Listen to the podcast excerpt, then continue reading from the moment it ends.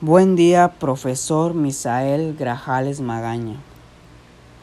Voy a realizar un podcast sobre una aproximación a la sociedad de la información y del conocimiento. Mi nombre es Lobsan Ledesma Pacheco y espero que le agrade mi tema. Existen muchas aceptaciones para llegar a donde mismo.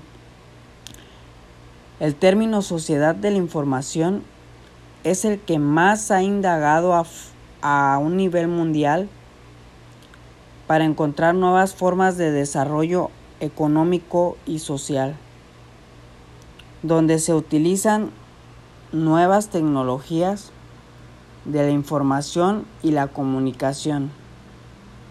Para tener esta nueva información, para mejorar las TICs, hay nuevas formas para trabajar la sociedad de la información está en todos lados, pero cultural y económicamente no es lo mismo.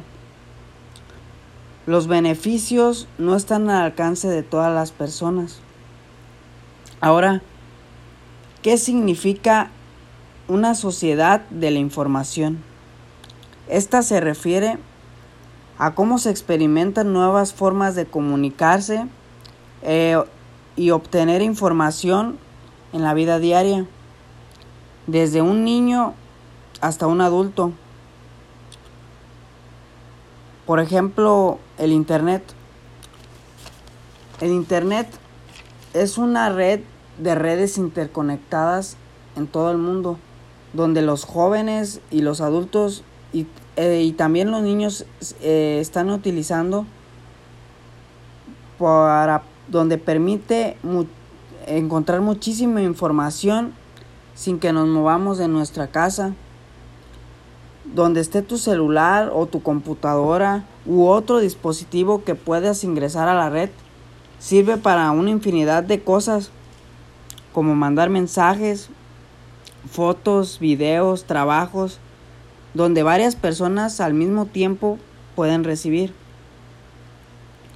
Los niños y los jóvenes estamos creciendo cerca de las nuevas tecnologías, como son los juegos, los celulares, las computadoras.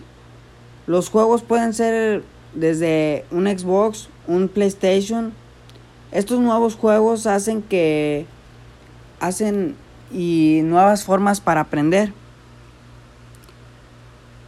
¿Cuál es la diferencia entre la sociedad de la información y del conocimiento.